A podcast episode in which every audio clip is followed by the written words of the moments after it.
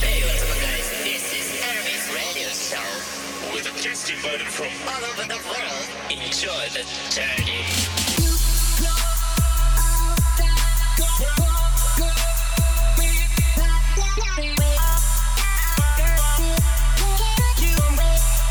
When the sun lays eyes on me.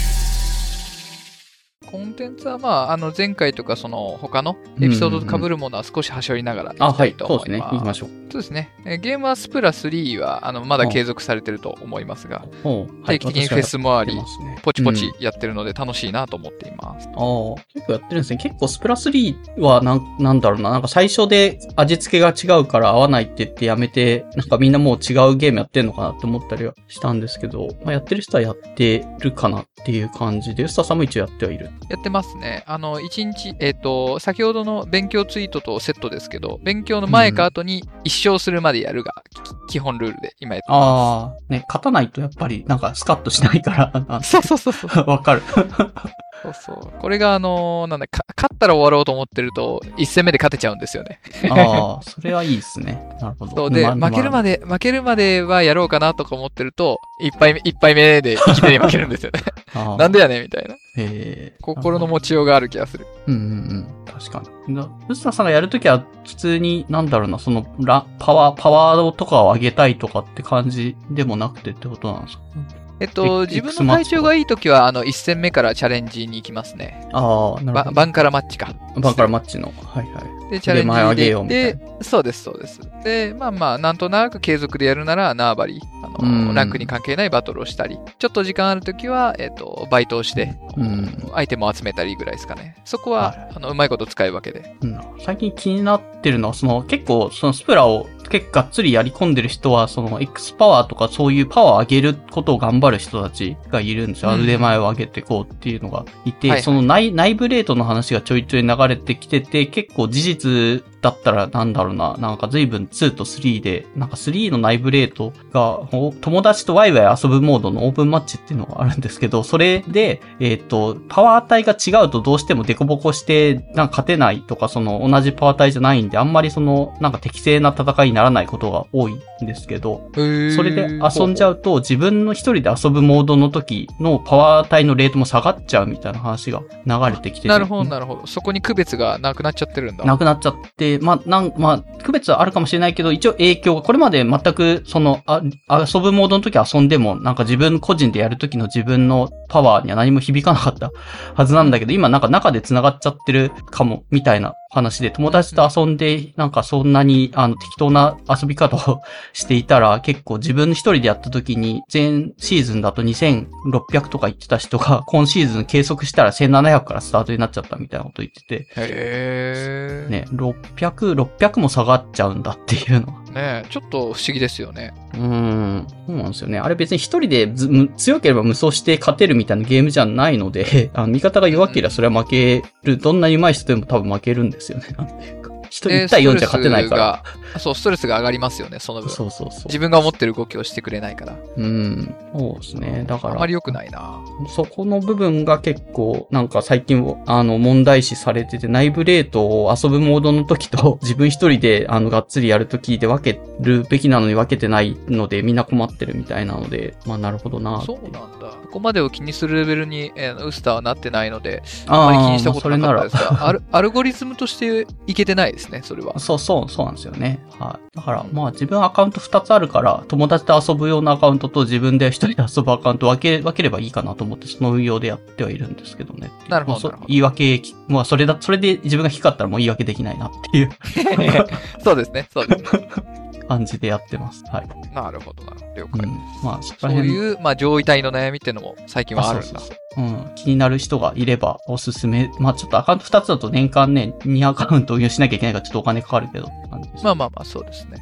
昔、あのー、出た当初って結構ラグが問題になってたじゃないですか。それははいもはうい全ユーザー、はい。あれは最近気にならなくなってきたんですけど、どうですかあ、いや、気にならなくなってます。改善され、改改善してますよね、かなはり。い、思います。うんうん。よかった。あの、僕の、なんだ、感覚が合ってるかの確かめでしたけど、ああ、よかったよかっうん。はい。た。たまにフェスの時とかは、ラグい時あるけどな、まだ。うん。まあ、ゼロではないけど、最初よりは全然良くなってるので、まあ、全然、スプラ2から3になって、なんだこれは、 なんか、全然バグだらけじゃないかっていうところからすると、今は非常に環境も変わり、まあ、ちょ、ちょっとジェットバック強すぎるかなっていうの。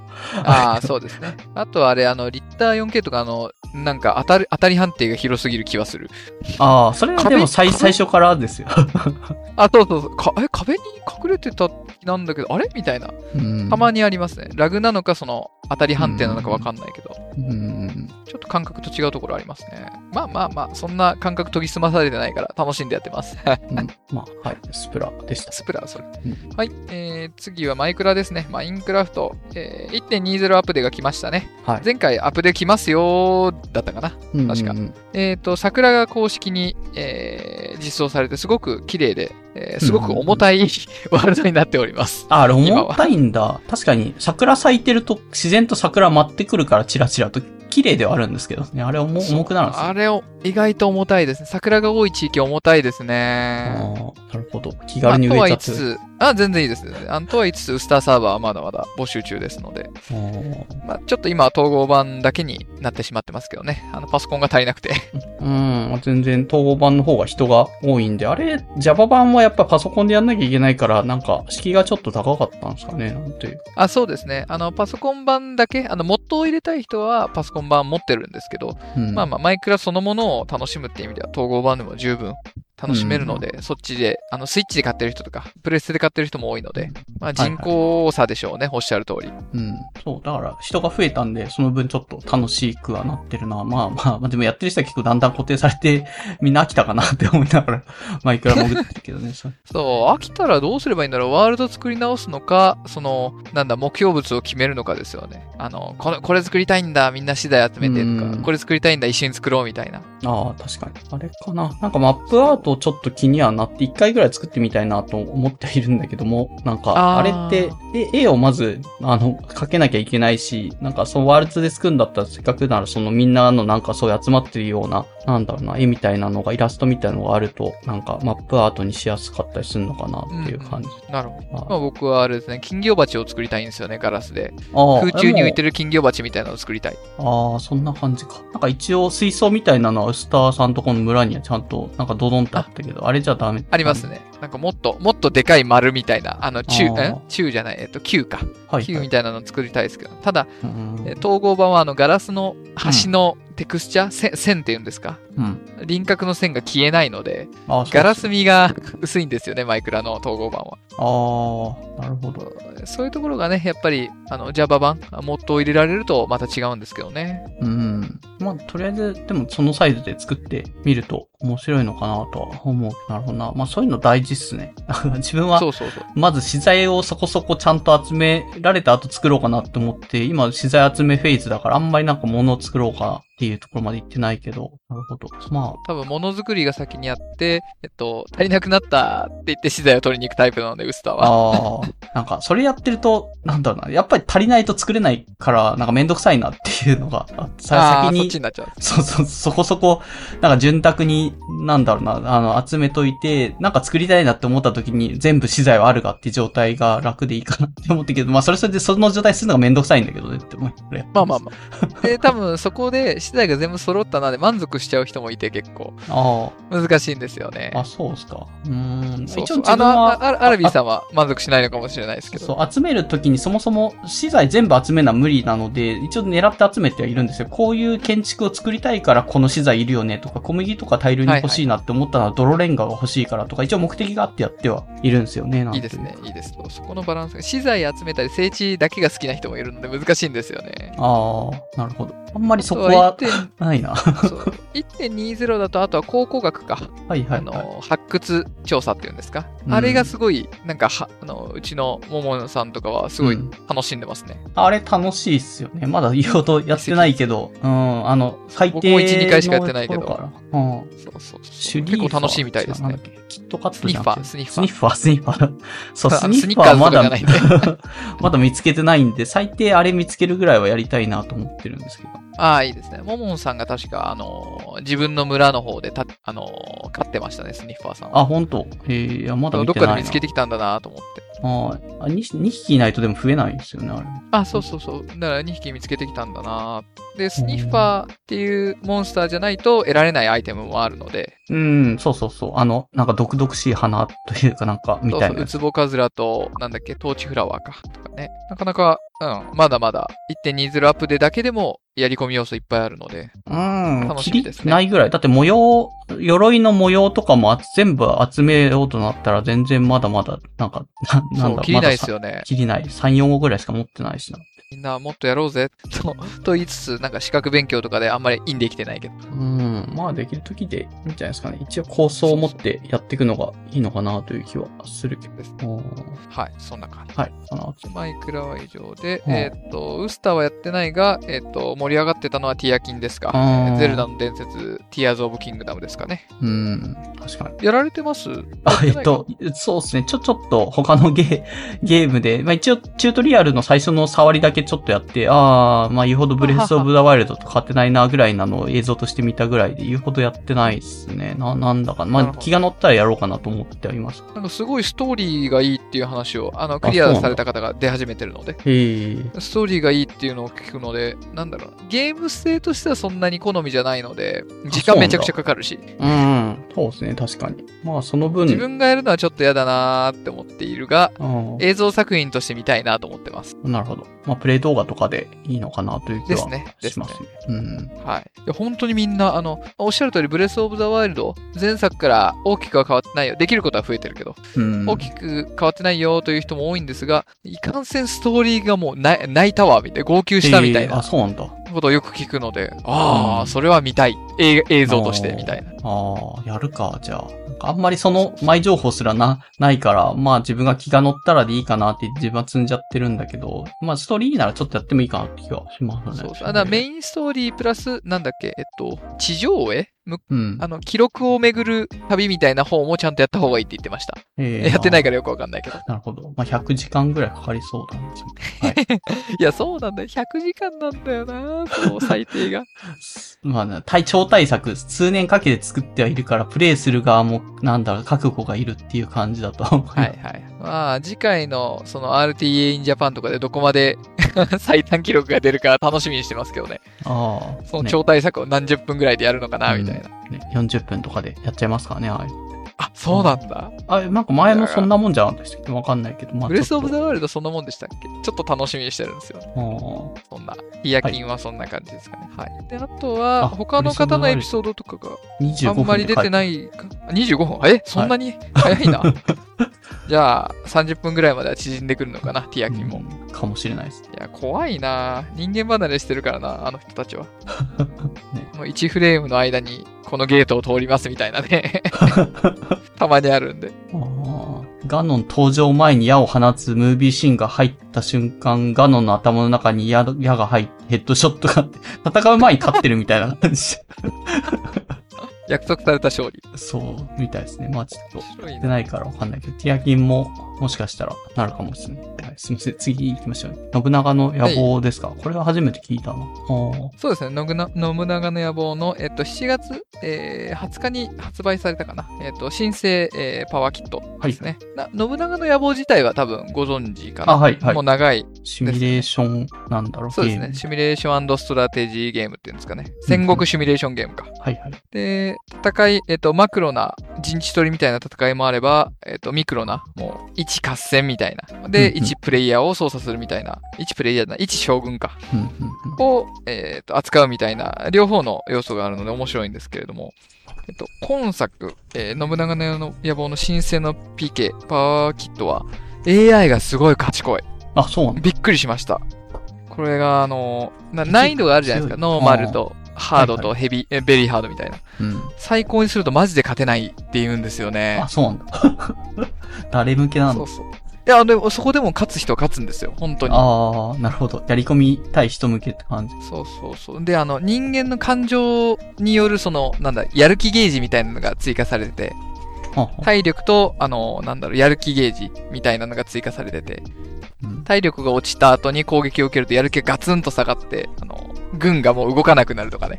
あーそうそうそうそう。で、そこを、あの、なんか、挟み撃ちにするとさらにやる気が下がって、軍全体の士気が下がっていくみたいな。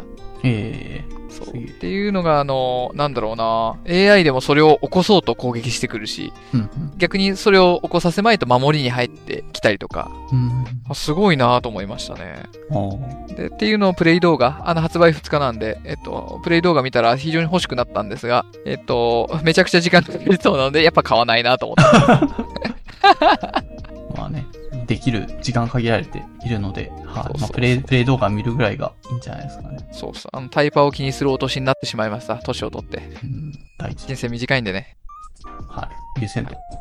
ゲームはそれぐらいかな。うん。じゃあ次、本とか漫画とかの話をしていきます。はーいあーえそうっなんと、だ前回、違う、前々回か、あのーおすすめ漫画であげました、異国日記、えーはいはいあげさせてもらいましたが、えっと、完結しました、連載が。へえ。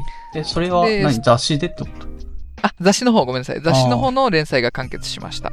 はんはんで、8月、2023年の8月に最終巻が出るそうです。おーどうなるんだろうまあ、最終巻が出たらコミックスで全部揃えようかなとちょっと考えてます。うん。そんなにでもなんか、大きな事件とかが残る話、漫画じゃなかったなって気が、もう、あと一巻で、まあな、もしかしたらなんかね、起こるのかもしれないけどっていううん感じです。まあ、ないとは思いますが、その、なんだろうなうん。世界の片隅で生きてる、そのキャラたちが今後も生きていくよみたいな終わりだとは思うんですけどね。ああ、そうですね。なんかね、そうそう、ゆったりエンドというんですか。そう、最終回だから急に盛り上がっちゃうとかあるけど、あんまりそういう雰囲気じゃないから、まあ安心して読めるかなっそうそうてそうそう思ってます。そういうのを求めてないと思いますしね、こうのん作品を見てる方は。うん、そうですね。あれでこの話ってでもなんかそんなに、なんか事件らしい事件がそんなになくて、普通に朝ちゃんがちょっと成長してってるなっていうのと、まあまあまあ、まあ二人のなんか日常を描いて、特になんかね、ど、ど、毒々しい話でも全然ないしなっていう感じ。そうですね。まあ、離れていた人間関係がつながったり、で、うんあ。のこのポッドキャストの最初にも言った、あの、別れ、 別れこそが人生じゃないけど、あそうそう、いろんな別れ出会いがあったりとか、そういう日常の漫画なんでね、うん。安心して見ていられます。うん、確かに。えーあ、これ最終巻読むんですかえー、3週間よ、うんこれは最終巻読みます。あ あ。よ読める、多分、これは。読める。ああ、そうか、読まない派っていう話を前、アニメとか最最終話見ないって言ってたから、そう、はいはい漫画読む。でゆったり終わっちゃうんで、これ、あ、え、これ最終回みたいな感じで読んでしまう気がしますね、これは。うん、確かはい、こんな感じ。に。いいかで、えーっと、先にどうしようかな。えーっと、順番を間違えたな。先に下の方に行きましょうか。ああ、はい。えーっと、この人の漫画はどこだっけディスカスケードは、ちょっと待ってくださいね。えー、中川海にさんか。うん、うん。えっと、ディスカスケイドという漫画で、多分ツイッターとかでたまに回ってくるんじゃないかな。あの、バケツの中に血だらけの血、え手が入ってる、うん、うん。あの、なんかキャッチーな漫画の宣伝が、へーもしかしたら見られた方がいるかもしれないですけど、はい、はい。と警察漫画なん、どっちかって言うと犯罪者心理の漫画かな、これはう。ーん、あ、もあのか犯罪者心理なんだけど、う。うん、えっと、ススタートは警察側から視点からスタートするみたいな。うん、うん、今4巻か、あ3巻か4巻まで出てるかな。うん。うん、で、えっと、犯人が定まって、今、犯人の回顧録というか、の、えっと、エピソード編に入ってますが、えっと、実に気持ち悪い、 犯人の思想が。あ、そうなんですね。共感でき犯罪る者と心理かとしてじゃなくて、犯罪者心理として、なんだこれは、なんかし綺麗な死体みたいの見つけるところから話が始まって、そうなあ、そうそうそうそう感。じなんですけど、なんで綺麗にしたのかとかそういうのも含めてってことなんですかあ、そうですね、そうですね。うわーって気持ち悪いと言いつつ、あー、でも根拠があったりとか、 あーし強い思想があるからこれに染まる人もおるなーと思って、なんとなく面白いなと思って見てます。えー、思想犯罪者系の犯罪者みたいな感じなんですかね。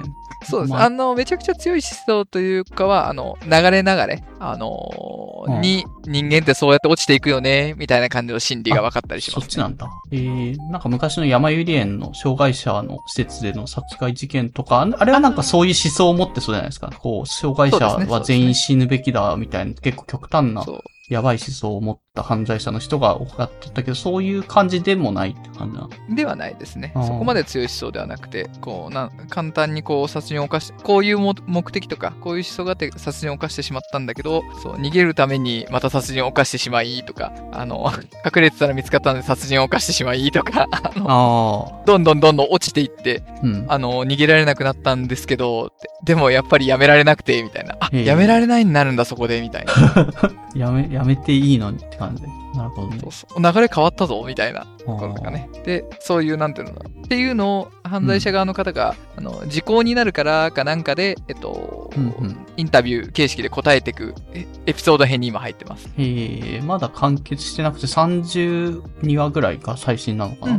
です考ね、えるですねと。。まあ、でだんだんそのインタビュュアーの人が、ちょっと思想に染まりつつあるというか、ああの、そうなんだ不穏な共感空しち気ゃうが流れ始めてます。ー。インタビュアーもわかるわかるってなってきてる。わかるというか、ああ、そうなってしまうんだ。で、インタビュアーの私生活がうまくいってないとかいう背景もあって、ちょっと、ああ、じゃあ、へーえ、こういう普通の人が犯罪を犯してしまうんだ。え、俺もその可能性あるな、みたいな、ちょっとあー不穏な感じで今話が進んでますね。えーなるほど。そういう話。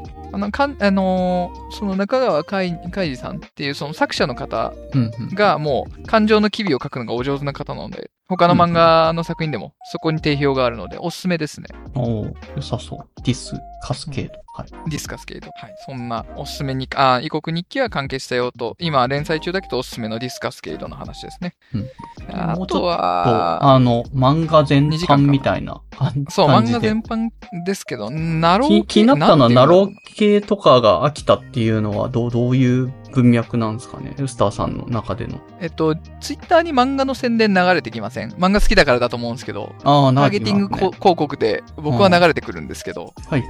そう、そこで流れてくるものの潮流が変わってきたなと思いつつ、それにすら飽きてるなって感じのえー、えあの具体的にはどう変わったんだ多分、えっと、えー昔、えっと、一つ前が、なんか、悪徳令嬢ものかな多分、悪徳令嬢に転生しました、フラグをへし折っていきます、みたいなやつが、ちょっと前ぐらいじゃないですかね、多分。はいはい。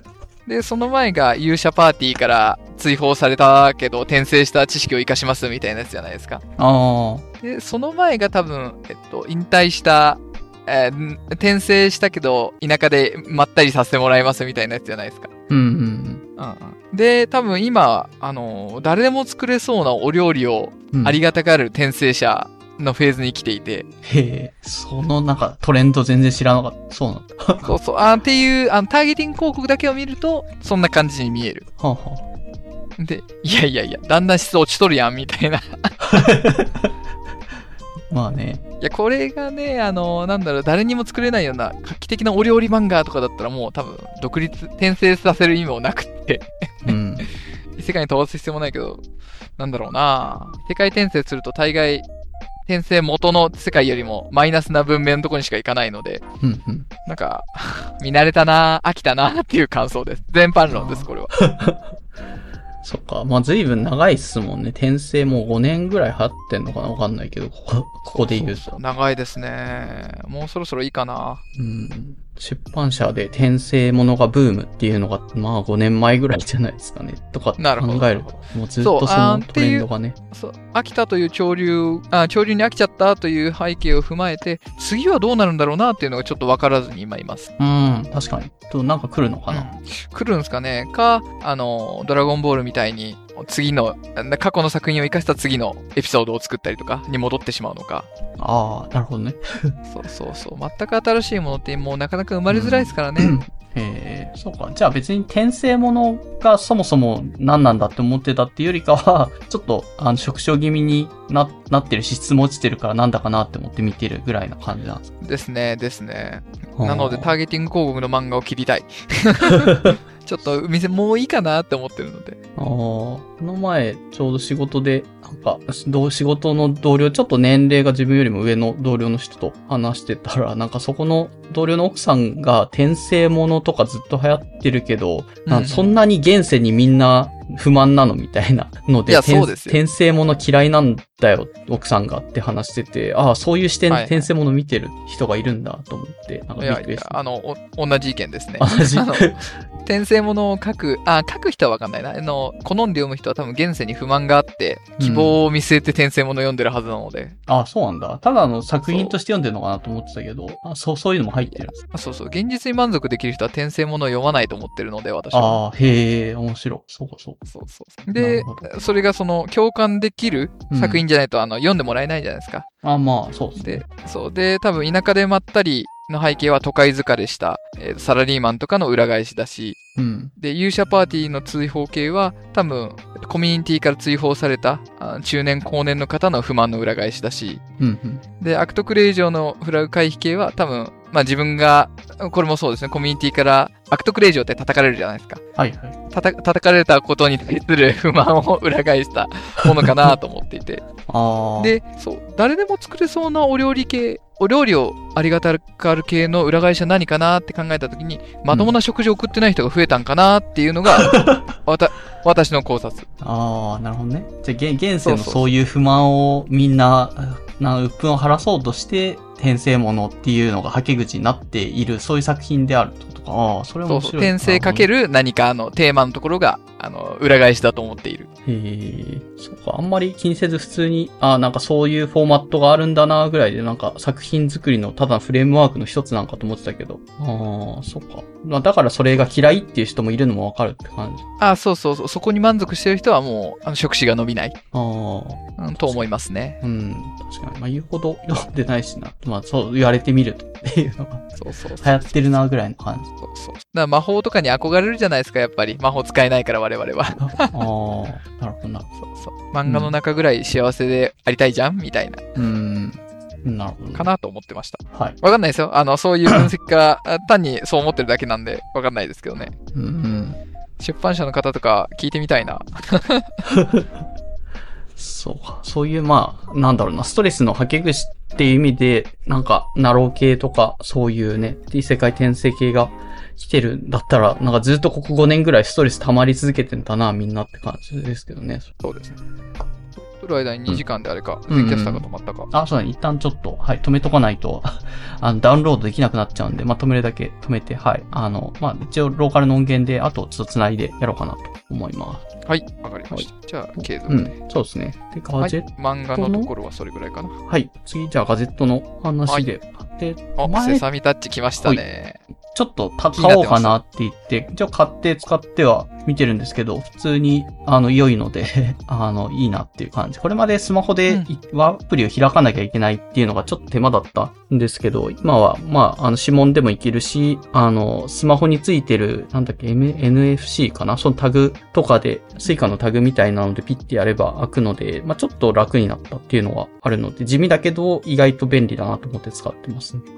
なんだろう、一回、あのー必ず鍵で最悪開けれる状態で使った方がいいよみたいな発言を多分、あ、はい、えーはい。前のエピソードかなんかで話してますけど、やっぱあれですか、あのー取れたり壊れたりっていうのがあるんですかちああと、ょっと気にはなってるんですけど。あと、そう、そうですね。で、あの、まあ、一番多いのはスマホがないと入れなかった時代は、スマホを家の中置いたまま外出てオートロックかけて、置い、締め出されちゃうが一番多いか なるほどなるほど事故事故としては。で、はいあと、可能性として考えられるのは、一応これ電池で動いてるものなので、電池が切れることが多分あるんですよね。なんていうか、旅行行ってうて、んその間に電池切れちゃって入れなくなった。で、入れなくなったらリカバリー策が何もないと本当に、あの、なんだ、窓ガラス割って入んなきゃいけなくなっちゃったりするので、 まあその最悪を想定しないと導入しない方がいいかなとは思うんですけど、まあそのうんうん。一つとして、まあ、例えばスマホを忘れたとしても今指紋で外から開けられるようになったので、まあ、ちょっとは、あの、ば、あなんだろうな、そこら辺の許容、あの、可能性が広がったというか、最悪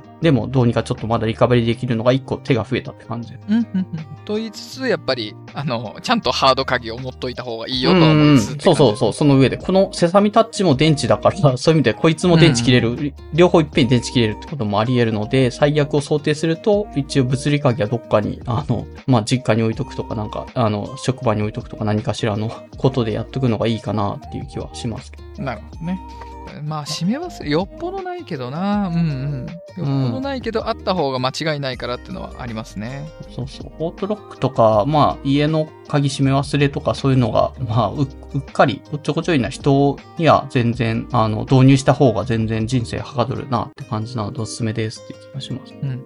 よくあれですね、あの、家の、えー横、あの、ガスメーターとかに、あのうん。なんだ、あの、賃貸会社とかって、あの、鍵入れるための大きい軟禁状みたいなやつつけてたりするじゃないですか。あーはいはい。うん。あれをなんかバックアップとして使う人とかがたまにいますね。このスマートキー系って。ああ、なるほどね。賢いなと思って見てるんですけど、うんやっぱそういうことは最悪いるんだな。あ、そうそう、最悪い、いります。そういうのやっとかないと、ちょっと、まあ導入しても自分で痛い目見ちゃうっていうのがあると思うんで、まあそ、それをやった上だったら、すごい、あの、すごいはかどるのでおすすめですよっていう話ですね。スマートロック、セサミとかセサミタッチはいいですよっていう話でした。了解です、了解。ちょっと導入するかは悩ましいあなまあ新しい家のそのスマートロックうんうん。を何にしようかちょっと悩んでたので、ああ、まあいろいろあって、 コスパ、自分はあんまあんま考えずコスパで選んで、そんなに不満がないので、セサミでいいや、ええやんってなってるんですけど、セサミが一番多分安いんですよね、なんというか。なるほど、なるほど。他のやつって多分2万とか3万とか全然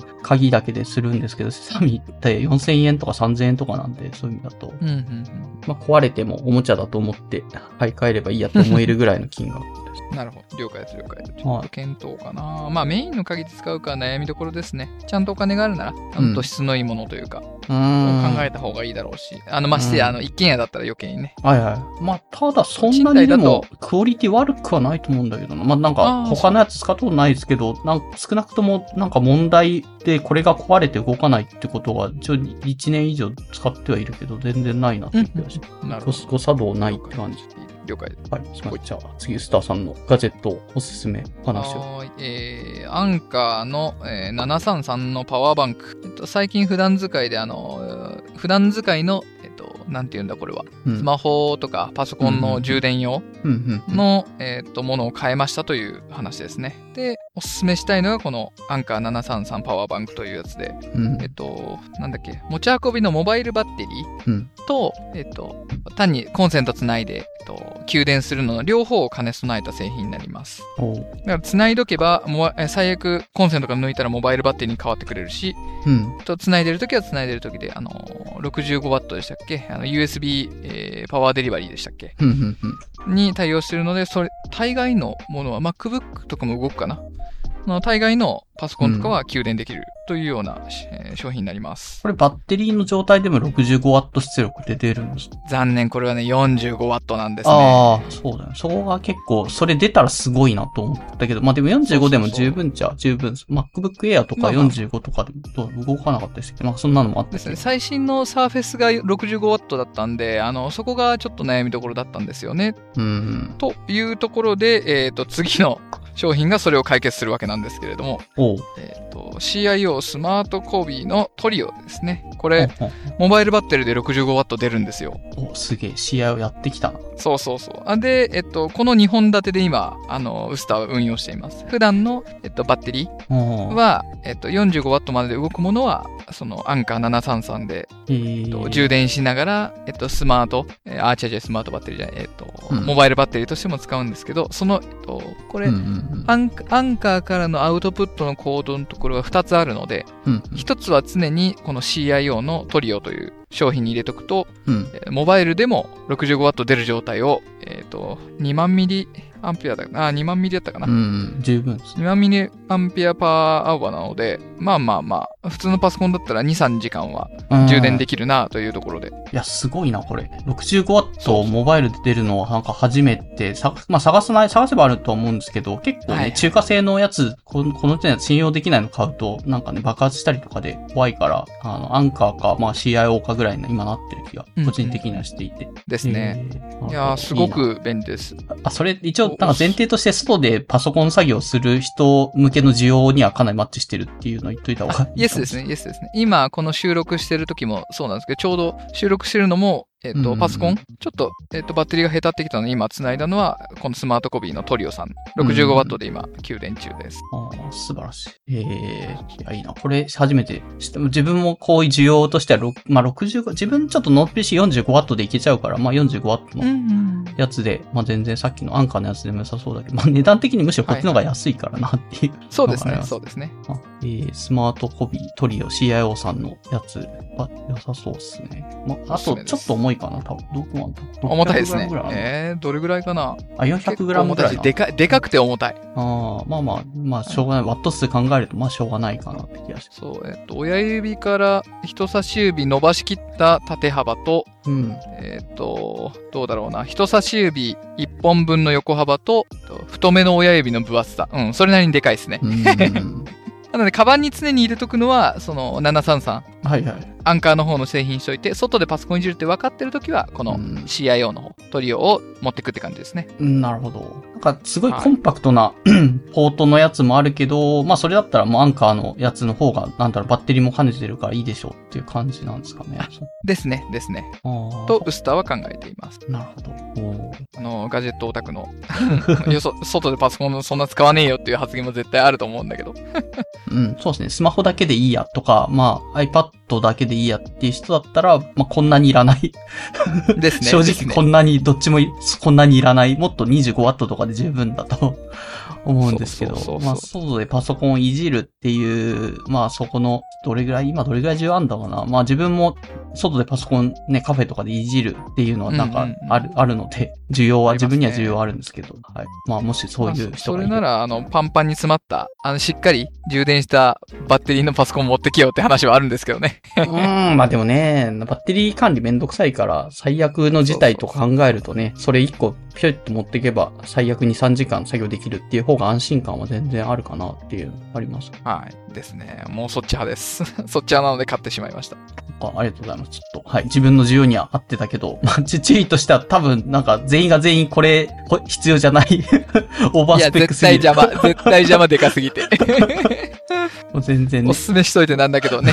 ニーズがないと ダメなので。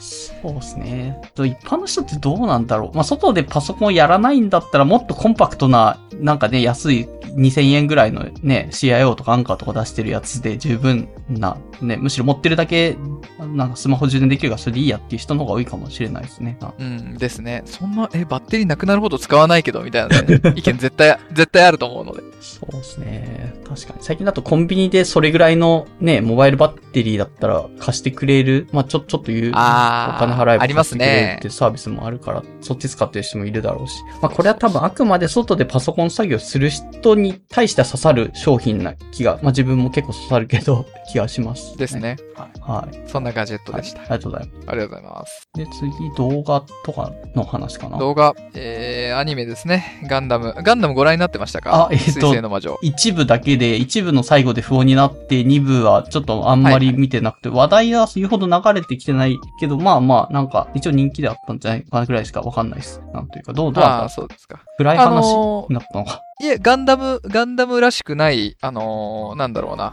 多くの人が楽しめる作品だったと思います。あ、に、二部も。 2部も2部も。ああそうな特んに2部、だ2部のゴールまで見れば、ああ、いい話だったねっていう感じで。へえ、え、なんか、あ、見やすかの、った親のなーって。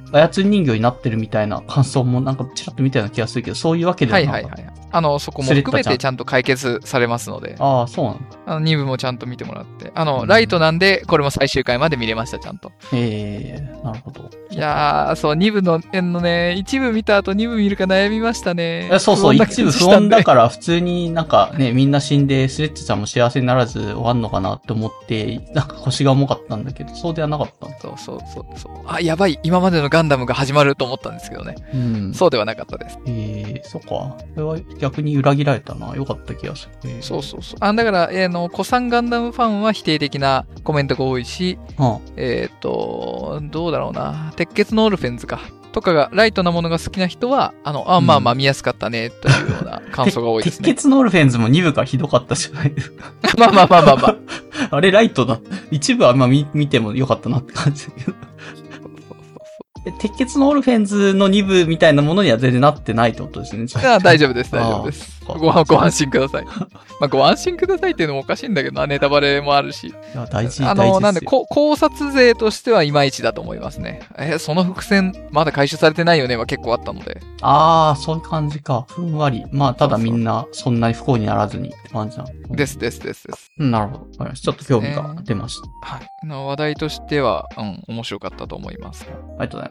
はい次は YouTube の何ですかね。えっ、と、先ほどあの、なんだ、継続するモチベってどっから出るのっていう話があったんですけど、うん。あのーもちろんウスターも人間なわけで、うん、モチベ落ちるときはあるんですわ。おーとなった時に、あのーこの YouTube の方、えっと、これは、えっと、勉強、勉強アカウントというですうが、ん。もう国に向かって努力するアカウントなわけですが、その映像を見て、あ、この人もやってるから、フスターも頑張ろうと奮い立つような動画ですね。ああ、へえ、なんだ、公認会計士とか受けようとしてるってことなのえっと、海外、MBA かなこの人は MBA。か。おーそうですね。アメリカの MBA を、えー目指してる最中おーですねす。げ公え認会計士は受かったのかなあ、受かったのか。すごいな。え、アメリカの MPA は何の、普通にこう資格を取るのが趣味ってこといや、本当に海外にす、最終地点、海外に住みたいんじゃないかな、この方は。ああ、なるほど。 その資格を元に海外に住もうと。あ、アメリカの公認会計士持ってるしってことなのかな ?1 個じゃダメなのそうそうそうそう、アメリカの会計公認会計士を持った上で MBA 取って、うん多分アメリカに移住したいまで考えてるのかな。ああ、なるほど。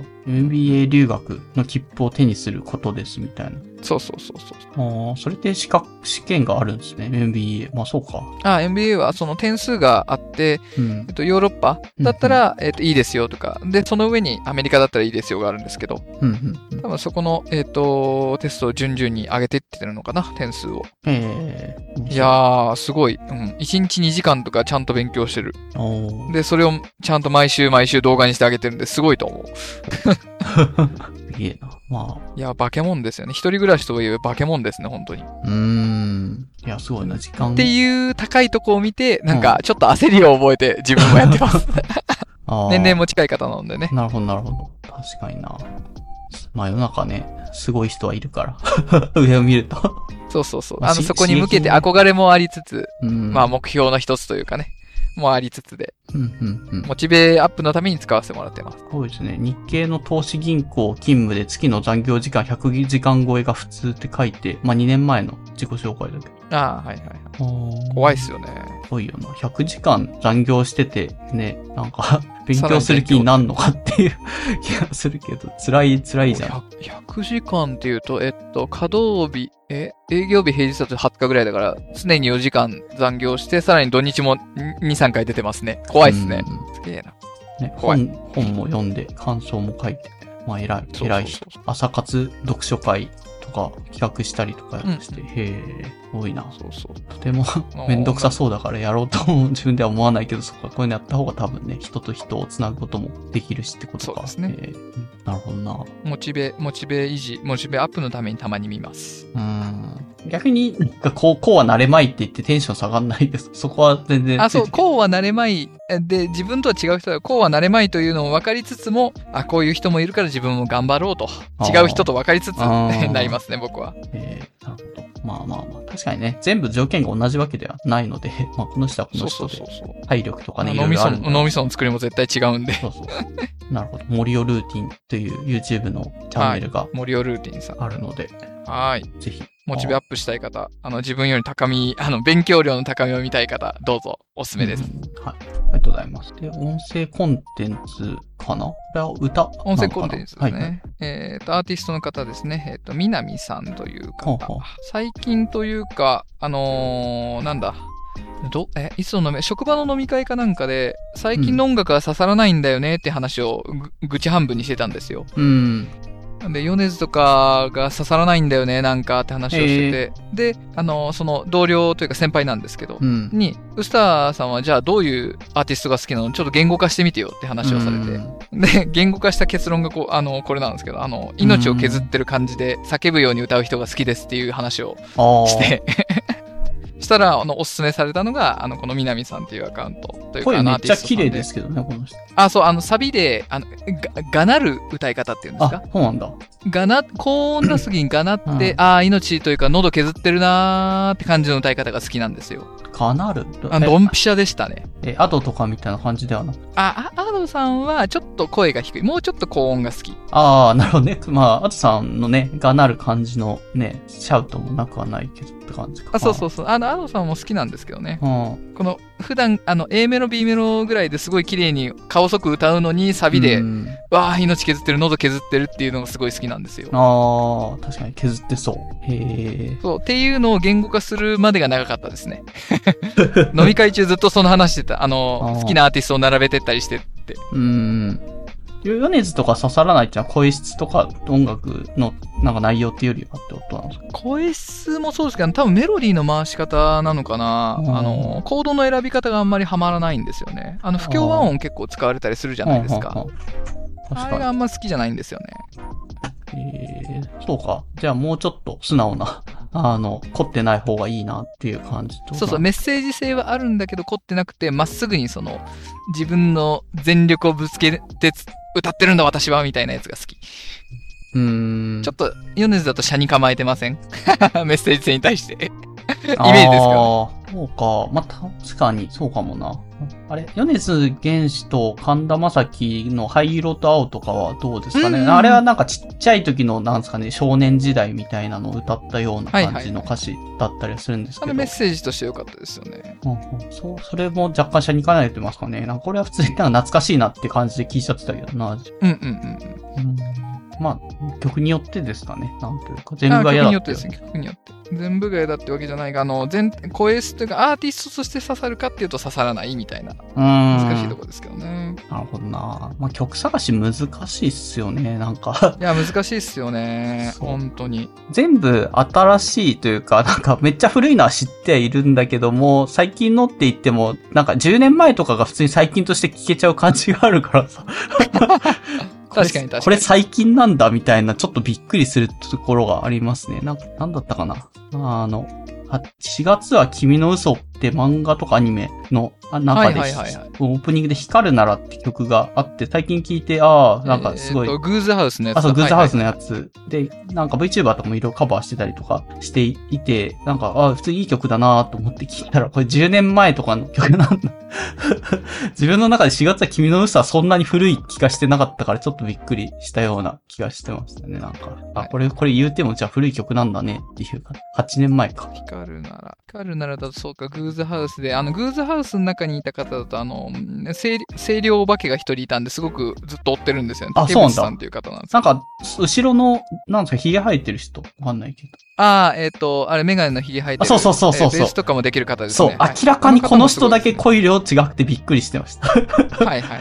みんなね、普通にまあいい声なんだけど、で、一人だけこの人が入ってきた時だけ、あ、ちょっと違う人来 たみたいな感じ。そうそう。えっ、と、渡辺周平さんが。そうそうそうそう。あーそうそういや、本当に、目立目立つんお上手ですよね印象に残ってます。うん。あの、女性側のあの、本当に声量ある竹節圭うさんかん。な。もうおすすめですね。グーズハウスにいた方だ。ああ。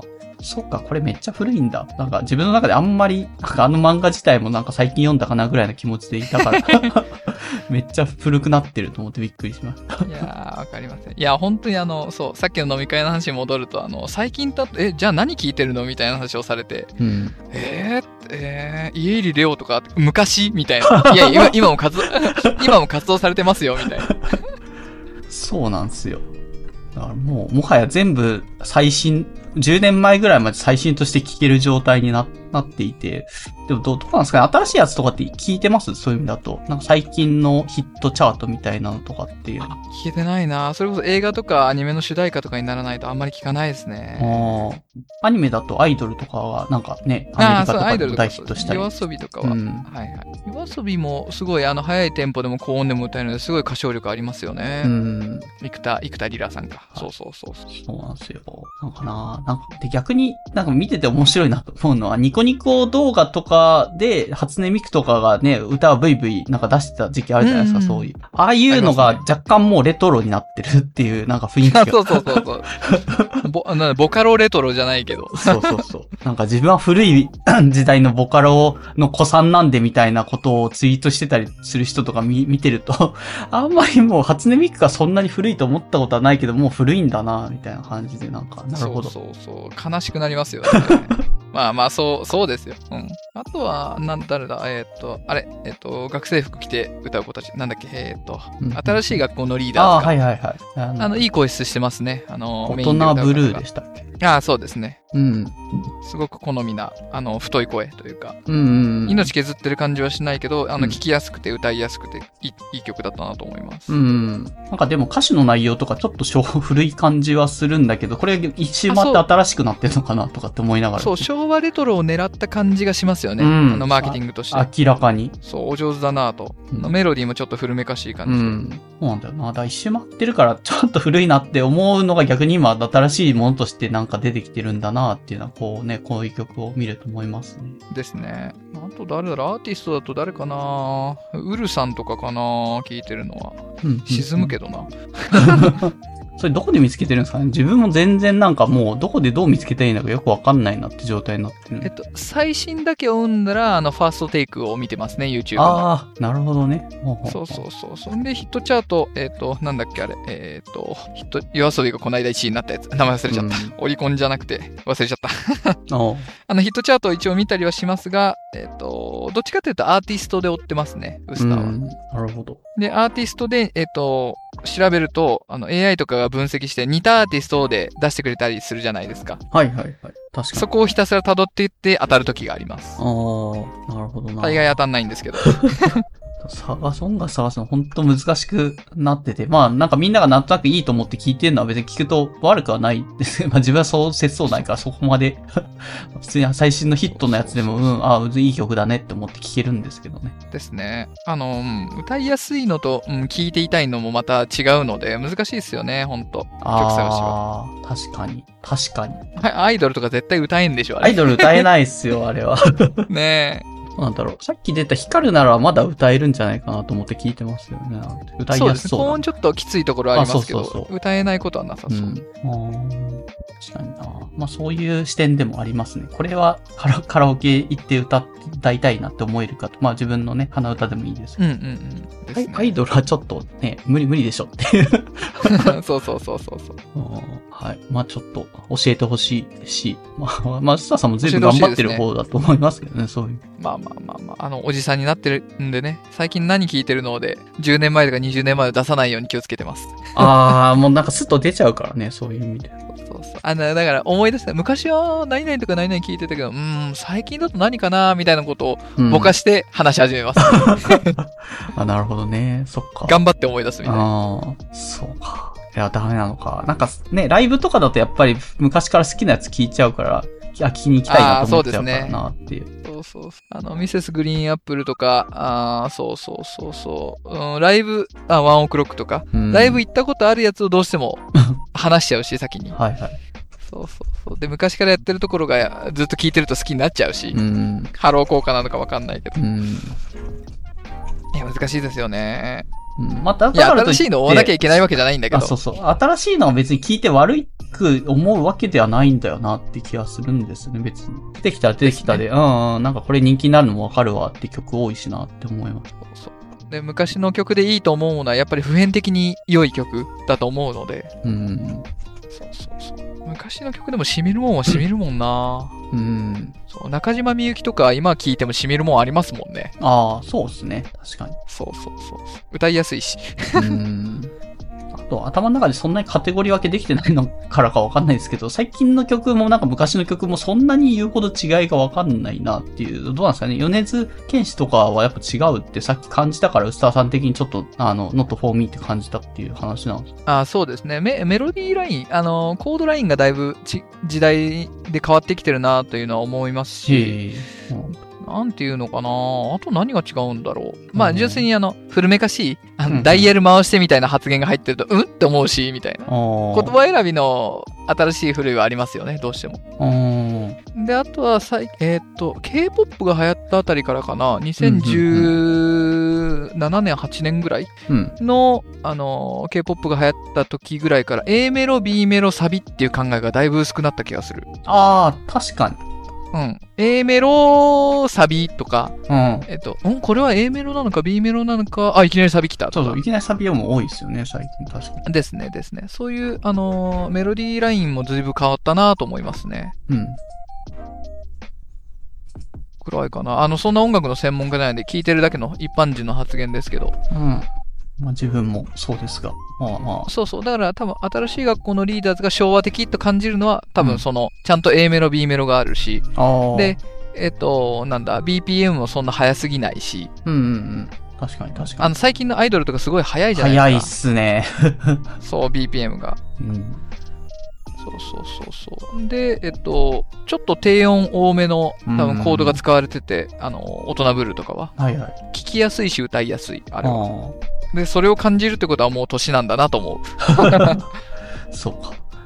あまあ、どこで探せばいいのかって、なんかそういう分かりやすい、これをなんか追っとけば自然とさ新しめの曲も入ってくるよっていう場所があればいい。昔まあテレビ、家にあった時はテレビ見てたりとかで、歌あー番組とかでミュ入ージっッてクきステーてシた。ョンじゃそうないけど。あったけど、今テレビ家ないからなとかってなると、もう、 もう自分から探しに行かなきゃいけないけど、どこに何があるのかもわかんなくて困ってるっていうのがそ、うそうそう。アラビーの本現当状にです。最新だけ追うなら、もうほん、ザ・ファーストテイクだけでいいと思います。ああ。この前、藤井隆とかが出てて、ちょっと、あ、懐かしいとそ思っうてそめっうちそう。ゃあの、いいバランスなんですよね。昔のの歌い直しもやってくれるし、あの、うん新しいのの人気どころもやってくれるので。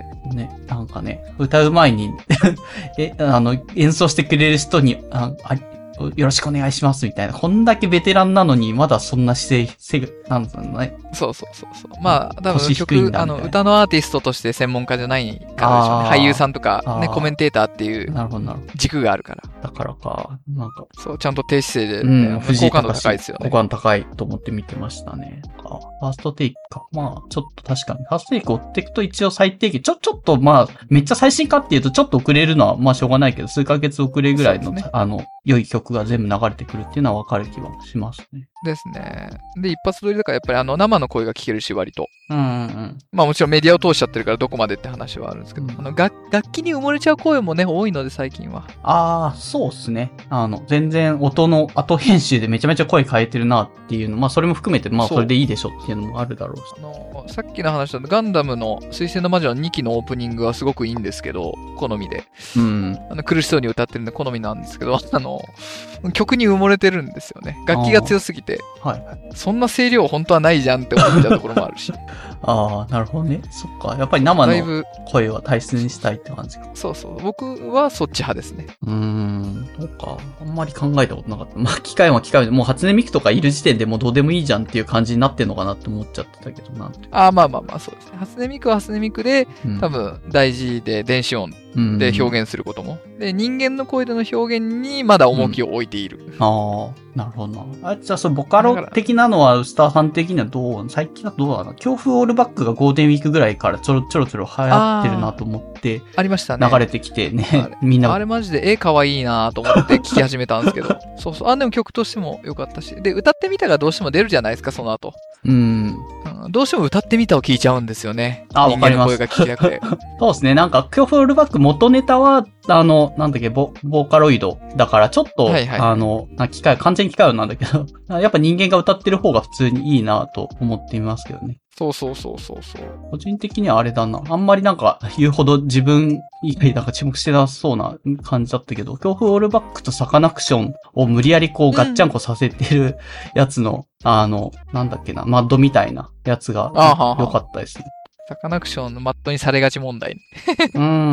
なんか多分、風っていうサカナクションのやつと、強風オールバックのやつを、まあ風つながりで、そこもうまいし、ただ、ものすごい密度なんです。強風オールバック結構スカスカじゃないですか。なんか歌ってるうんうんところの歌詞とか、そこの間に全そうです部、ね多分風の歌詞みたいのが、うんなんかね、注ぎ込まれてて密度がすごいことになってるけど、まあ聞けるなと思って、うん、うん、個人的には注目して聞いてました。いいですねあ多分風、多分強風か。 多分後で調べようちょっと興味あるなや、おすすめですよ。あ、これ音声コンテンツじゃないか。ごめん、動画の方に入れちゃった。はい。うんうんはーい。 ぜひ。じゃあ、スポーツ、食べ物系かなあ、これ多分興味ある人いそうっすね。ふるさと納税あー関ふ係る。さと納税。今年のふるさと納税、あの、楽天の、なんだっけ、ポイントセール、スーパーポイントセールか、のタイミングに合わせたりしてやってたんですけれども、今回ちょっと、あの、タイミング逃してたので、忘れないようにやりましたという話で、ほう。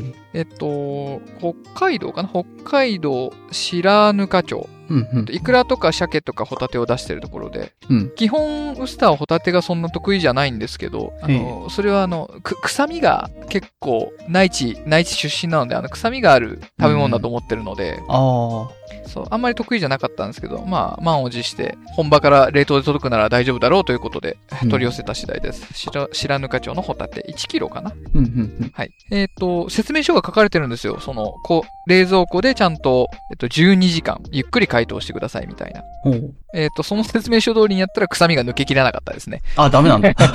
臭かった。臭かった、あーマジで。なるほど。で、えっ、と、これを、あの、紹介されて、うん。あの、おすすめされて僕も買ったんですけど、うんうん。で、その人に言うと、ちゃんとあの、塩分濃度高めの、うんうんその塩水というか、あの、ぎ疑似海の水う。んで、えっと、温度が高いと臭みは出るから、うん氷水にして塩分濃度3%から5%で解凍するんだよ。氷の間に、うんなんて、塩を振った氷の間に突っ込んで解凍するみたいなへえ。のが一番美味しいからって言われて、あ、そうなんだって言ったら本当に美味しいですねあ。あ。なるほど。臭み。も、あの、水、溶けた水の方に全部抜けてたし、うんうんそうそう、生で食べれた。うん。おお。じゃあ結ほん構で、ちょっとホタテの価値観が変わりましたね。ああ、食べ方大事ですよね。なるほど。それは大事ですね初めて。なるほど。ちょっとじゃあ、ホタテ。やっぱりあの、お寿司屋さんとかのホタテが美味しいのは、それなりの、やっぱり技術というか、丁寧な下処理をされてるんだなと納得しました。ああ、わかります。ね。家で適当なことやると、なんだこれはっていうのは、なんか本当の素材の味楽しめないっていうのはある気がします。そう、美味しかったですね。実に美味しかったです。おすすめですね。白糠町のホタテ。で、なんか、サーモンとかイクラをおすすめしてる方も結構多いので、この白糠町。へ え。白糠町あ自身自体がおすすめなんだろうなと。あー、そうなんだ。ちょっとそういう情報全然流れてきてないから、 なんか最近だと、なんだったかな、10月から、あの、ルールが、ふるさと納税のルールが変わって、ちょっと、なんだっけな、還元率がまた落ちるみたいな話だかうんうんうんうらん、変えるんだったら9月末までだよっていう情報だけ来てて、うん、いや、どこにやろうかわかんねえなと思ってたんで、ちょうどいいと思う。なるほど。しまったな。ふふるさと納税ちゃんと毎年コロコロ変えてるから、そっちの話に振ってもよかったな。失礼しました。あ、そうなんだ。へえ。ちゃんと、あの、5自治体ずつ毎年やってます。あで、 ー去年間違って、あの、6自治体行って確定申告しました。あー、そうですね。6以上は。あっつって。 そうそうそう。そっか。なるほどな。え、ちなみにどういうもので選んでますかね自分は保存が効くとか、まあ、あの、あ、このシーズンにこれ来たら嬉しいかなって、去年やってよかったのは、梨とかが、あの、秋に、お夏とか秋にな、タイミングで送ってくれるみたいなのが良かったから、それを今年もなんかやって多分送られてくるはずですね、梨。いいですね。あの、和梨の方ですよね。あ、そうです、そうです。梨。はいはい和梨は僕もおすすめだと思います。あらあの結あら構お保存ながしかな効くし、うん。えっと、美味しいし、で、お酢分けもしやすいし、多くったところで。あ、そうですね。確かに。うん、おすすめですね。熊本まああのの荒尾の梨が個人的にはいいから、そこの多分ノープラ納税でやった気はします。あとは、あの、僕は、あの、お歳暮とかお中元代わりに実家に送ったりするので、ふるさとの返礼品を。なるほど、なるほど。これもありです。そうそうそう。っていう意味でフルーツがやっぱり筆頭に、シャインマスカットとか桃とかが上がってきますね。そうですね。あと、ビワか、春だと。うん。なんかいつ届くのかわかんないよりかは、なんかこのシーズンの中に来るようの方が、なんなんだろう。買ったらすぐ来られてもこんな大量のやつ保存できないよみたいなのもあるとは思うので。あ、ありますね、あります。で、冷凍室の空きとかもあるので、やっぱり人に、えーあげるときは、あの、少なめ。ああのー5000円一発のフルスフルーツとかが多いですね。うん。なるほどで自分治療だとやっぱり保存が効く冷凍ものか、うん。まあ、すぐ食べれるもの、まうんあ、さっきの、えっと、ホタテは冷凍の方ですね。はいはい。そうだな。うちの基本は米とかだと思ってるんだけどね。 なんか。ああ、まあまあ、あの、需要というか、その、長い目での需要だそうとそうそう米とか肉肉が多いんだと思いますね。そう。で、まあそこら辺がもう飽和した、自分としてももう米、家にありすぎて全然もういらないよってなってるから、その次として選んでるって感じかなって思いますね。はいはいはい。あのー米があるのであれば、あの、米に合うもののおかずを次選ぶのが、個人的にはおすすめですね。ああ、スター家だとヒットはありますかヒッとあれ、静岡焼津の、あれ、ネギトロかなああ、ネギトロマかグロのたたき。うん。で、頼んだことあるんだ。へえ。そうそう、美味しかったですね。あ冷凍のやつですよ。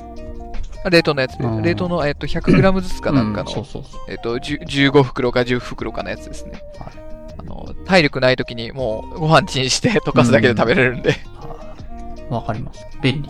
一品作るのがすぐできる。ですね。うんああとはどこだっけあそこは、えっ、と、畜産市だっけえっ、と、埼玉栃木どっちだっけ畜産うん市で肉かなんか、ソーセージ系ですね。うん加工肉のやつが美味しかったですね。ああ、なるほど。コロニアソーセージと、うん。えっ、と、普通のあの、アルトバイエルみたいな、ほあのパキっていうソーセージとみたいうんうな。ん。で、ベーコンとっていう。まあ、保存も効きそうだし、良さそう。そうそうそうそうそう。う。ん、あれかこのない。かなパッと出てくるのは。あんでさっき言った白糠町シリーズの、えっ、と、海鮮もの。うん。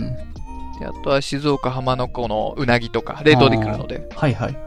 確かに冷凍もいい。あと缶詰系だと自分は、なんだったかな、あの、シーチキンみたいなやつあるじゃないですか。あれ別に、はいはいはいはい。まあ需要によるんですけど、なんだろうな。結構その、シーチキン系の巻き寿司みたいなのを自分はちょいちょい好きで食べたいなと思うんですけど、サラダ巻きみたいなやつ。あ、いいでですね。そそれを、なんか普通の手巻きの、スーパーがなんか手巻きのなんか寿司みたいなやつを買ってきて、そこにシーチキンをかけるとサラダ巻きになるからみたいな理由で、 ふるさと納税のやつは定期的にこれ買ってる気はしますね。焼津とかで出してるんで。いいです。ふるさと納税で来るそのシーチキンってどれぐらいの量来るんですかあまあ値段によるんですけど、あ、まあコンパクトなやつは24巻ぐらいきますけどね。コンパクトで24巻。結構来るな。あ結構きます。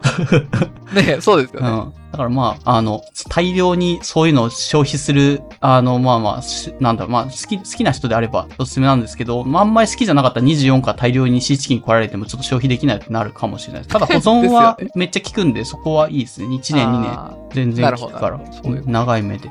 うん、保存で考えると、まあ、その乾麺とかそばとか、なんだ、うどんみたいなやつとかもありかなと思って、まあ、ただそれも自分は飽和しちゃったから、もう、それ、それはもう昔のフェーズに過ぎてるというか、未だにってことですそね。ばが大量に家にあるから、ふるさと納税でもらって。あ ちゃー。なかなか減っていかないんだ。うーん、ずいぶん食べ、たまに食べるんですけど、毎日そば食べるのちょっと厳しいしなって、たまに食べて、あーもう1年2年って感じだから、まあまあ、腐んないからいいですけど。なるほど。うん、乾麺シリーそズ。んななとんこかです米からスタートして乾麺に行って、乾麺ももう飽和したから、じゃあって言って缶詰と缶か。詰。そうそう。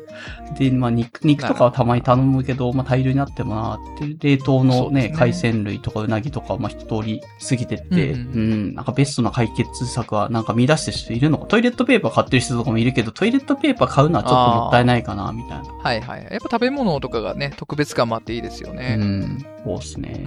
スターそういう意味で毎年、うんその違う冷凍物で生物を買うようにしてますね。ああ、なおなんだ。去年は何買ったんですかあ去年はな生ものと言いつつフルーツと、えっと、去年からネギトロは始まりました。あで、そ今うなんだ年、あもう一回当たってたなと思って買いました。うん、うん。そうそう。リピートしますよね。自分も。あそうそそうそうそうんな感じで、良かったなと思うのはリピートするけど、これはちょっとなって思うのはもうそれきりって感じ。あとはレトルトパウチのカレーとかかな。あの、地元あー岐阜で、あの、ひ、ひだですけどね。うんひだ牛のカレーとか、鹿肉カレーとかをやったりしましたね。ああ、良さそう。そうですね。カレーもそうそう、なんか、量のコスパで選んだら、なんか全部シャバシャバのカレーが来たことがあって、失敗したなと思った気がします。そうなるほ どな。悲しいな、それは。選ばないとダメだって言って。何も具入ってないじゃん。ひだ牛、あの、岐阜県飛騨市かな。うん飛騨市か高山市の飛騨牛カレーおすすめですよ。ああちゃんと美味しいし。素晴で、らしい。飛騨牛ちゃんと入ってるんで。あ、そうなんだ。そうそう。まあ、毎週金曜日、カレー食べる教の宗教に入ってるので、うん。継続的になくなっていきますし。うん。カレーのレトルトはいいっすね。保存めっちゃ効くから、それもちゃんですねあると思います。自分一応と通ってはいるけど、失敗したからちょっと遠ざかっああ。ってことですね。ジビエ系はちゃんと丁寧に作られてるんでね。ああのあ丁寧に作らないとあの危ないんでて。。はい はい。なるほそど。うそうそう。割とおすすめしやすいですね。高山市、飛騨牛カレー。飛騨高山。飛騨市か高山市か。うん。で、飛騨牛カレーか、あの鹿肉カレーで検索する。多分1万円でうん。何パックだろうな。5パックから10パックぐらい来ると思いますね。うん、そうですね。 5000円だとなんかあんまり美味しくないトマトカレーとか来た気がする。ああ、まあ、まあまあ、1万円ぐらいだったら全然まだ、なんか、安い方というか、 まあ、なんか上限やるとね、たとんでもない値段のふるさと納税いっぱいあるからな。そうそう。うん十万で、あの、車購入券とかがね、返礼品とかね。なんじゃこりゃみたいな。そうですね。うん。贅沢な方は、ね、ちゃんとそういうのやられるんだろうなと思いつつ。まあ、そうですね。まあまあまあ、そんぐらいかな。まあ、確かにはい毎年変えるのはいいかもしれないですね。あと今年やるなら9月までで消費した方がいいのかなっていう感じです。あですね、ですね。去年全然なんか忘れてて、あの、全然やんなかったんですけど。 ちょっと。 12月とかにやったんですかえーっと、それ、それすらなんか、なんかもういいやってなっちゃってて、あんまりなんか枠の半分というか3割ぐらいしかなんか全然できなかったんで、今年もったいなはいちでょっすねと意識しないともったいないなと思って、ね、やり、やり得ではあるからなっていう、それ制度がね、あまあ自治体困ってるっていうニュースも散々ね、世田谷区とかなんかブチ切れて、市長がブチ切れて、区長が ブチ切れてるみたいな話とか流れてくるけど、まあもうルールがある以上、そこはしょうがないじゃないかっていうで。すね。まあ魅力がないということで返礼品に。うーんまあ。仕方ないよな、それは。まあ、都会に人が集まって、そもそも税金ががっぽり入っている区な区とかね、しょうがないので、そのなんか是正のためにそこういう制度をちょっとやってるっていう話だからなっていうところですよね。うんですね。まあそれでもやっぱり偏ってしまってるんですけど。あ、まあそうですね。全然偏ってるけど。 でも区からするとなんかね、毎年毎年減収減収で、なんかお金が、区区でお金がない、予算がないみたいな感じになってますよね。まあどこもかしこもなんだけど、 予算不足は。そうだな、わかんない。まあ、区の予算がなくなるとでもどうなんだろう。なんか前、コロナの時とかに、ななんだっけ、3割とか4割とか、なんかお得、区で使える商品券みたいなの配ってたりしたじゃないですか。それ今年ってやありましったてねるところもある、あるのかなある、ありますよね。多分自分のところうはんやってるっぽいんですけど、なんかやってない区とかも多分あってっていう感じ。はいはいはい。まあ、あとは純粋にその予算が減って、そのメンテが行き届いてたインフラ系うん。とか、あの、な最悪なくてもいいよねのものがどんどん減っていくんで、なあかあ、なか生活の豊かさとか公共福祉が落ちていきますよね。そうですね。そう。地元岐阜だとあれ、あの図書館とかの予算が結構削られ始めてますね。ああ、そこなんだ。うんそうそう、最悪なくていいからって。いや ー、記録残す意味でないといけんと思うけどなーって。そうですね。図書館ないと、だって本、その図書館になかったとしても取り寄せとかできるから、なんだ、子供が読みたい本があなくて、お金もないからって言った時に、図書館だったら取り寄せで、なんか結構難しいとか高い本とかも借りれるから、なんか、どっかしらにそうアそうそうクセスできる場所図書館あってくれた方が、多分教育的にはいいんじゃないのかなって気はしますけどね。削る場所間違えてるんじゃないのって内緒思いつつ、まあ、全体として人も減ってるし予算も減ってるので難しいところではあるんですけどね、確かになあーあちなみにその、さっきの商品券でいくと、自分とこの区の商品券が、この前、なんだかデジタルと紙の両方やっていて、結構デジタルの方が、 あの、冷遇されてて困ってるみたいな話を前したような気がするんですけど、あの、はいはいはいこ今年からデジタル一本化されてめっちゃ便利になってました。なんかおー素晴らしい、うん。いや、よかった。やっぱりねいい判断だなと思パって。ターンをね増えす増やすすぎるとね対応する人間の方がついていけないこともあるんでうん、前、なんかいけてないなと思ったのは、デジタルと紙両方あって、紙って、あの、1000円単位とか、まあ、500円単位とかでしか使えなかったんですよ。だから余った分は、どうだったかなまあ、切り捨てか、まあ、あの、お釣り出ませんよみたいなあ、出ませんよとかだった気がするんですよ。で、それはいはもいデジタルにもなんかそのルールがなぜか適用されてて意味がわかんないんですけど、デジタルですね、あの、1円単位でデ入ジタ力ルでなきのる。にそうそうそう。 え、なんでって思ったけど。だから今回、デジタルに一本化されたことによって、そこの制限が撤廃されて、ちゃんと1円単位で使いますってなってて、そりゃそうでしょって。 思いました。ああ。だからまあ、紙なくなってよかったな。だし、自分も紙を前回不便だなと思いながらデジタルにあの切り替えてたんで、紙を選ばず、デジタルなレイるほクどされてるなと思いながら、まあ、使っといてよかったなという気がしました。うん。だって紙、まあ、そこはデジタルについていける人ばかりだといいんですけどっていう反面もありつつあー我々はまだついていけるからあー いやあり、ありじゃないかなと思うんですけどね。だって紙であのメリットを享受できる人って、なんかあある意味お年寄りとかそういうなんかデジタル類が苦手な人を逃さないぐらいじゃないですか。結構いい、そうですね今のなんかその、なんだろうな、年齢ごとのそういうね、あの税、税金取られ具合とか見てると昔の方が多分税、税率低かったんだろうしとかって考えるとね、今世代に還元してあげるつもりで、なんかね、そこは手厚くしてあげてもいいんじゃねえのっていう気はするんですけどね。ねそれはちょっと世代間闘争みたいになっちゃうけど、こうい う話。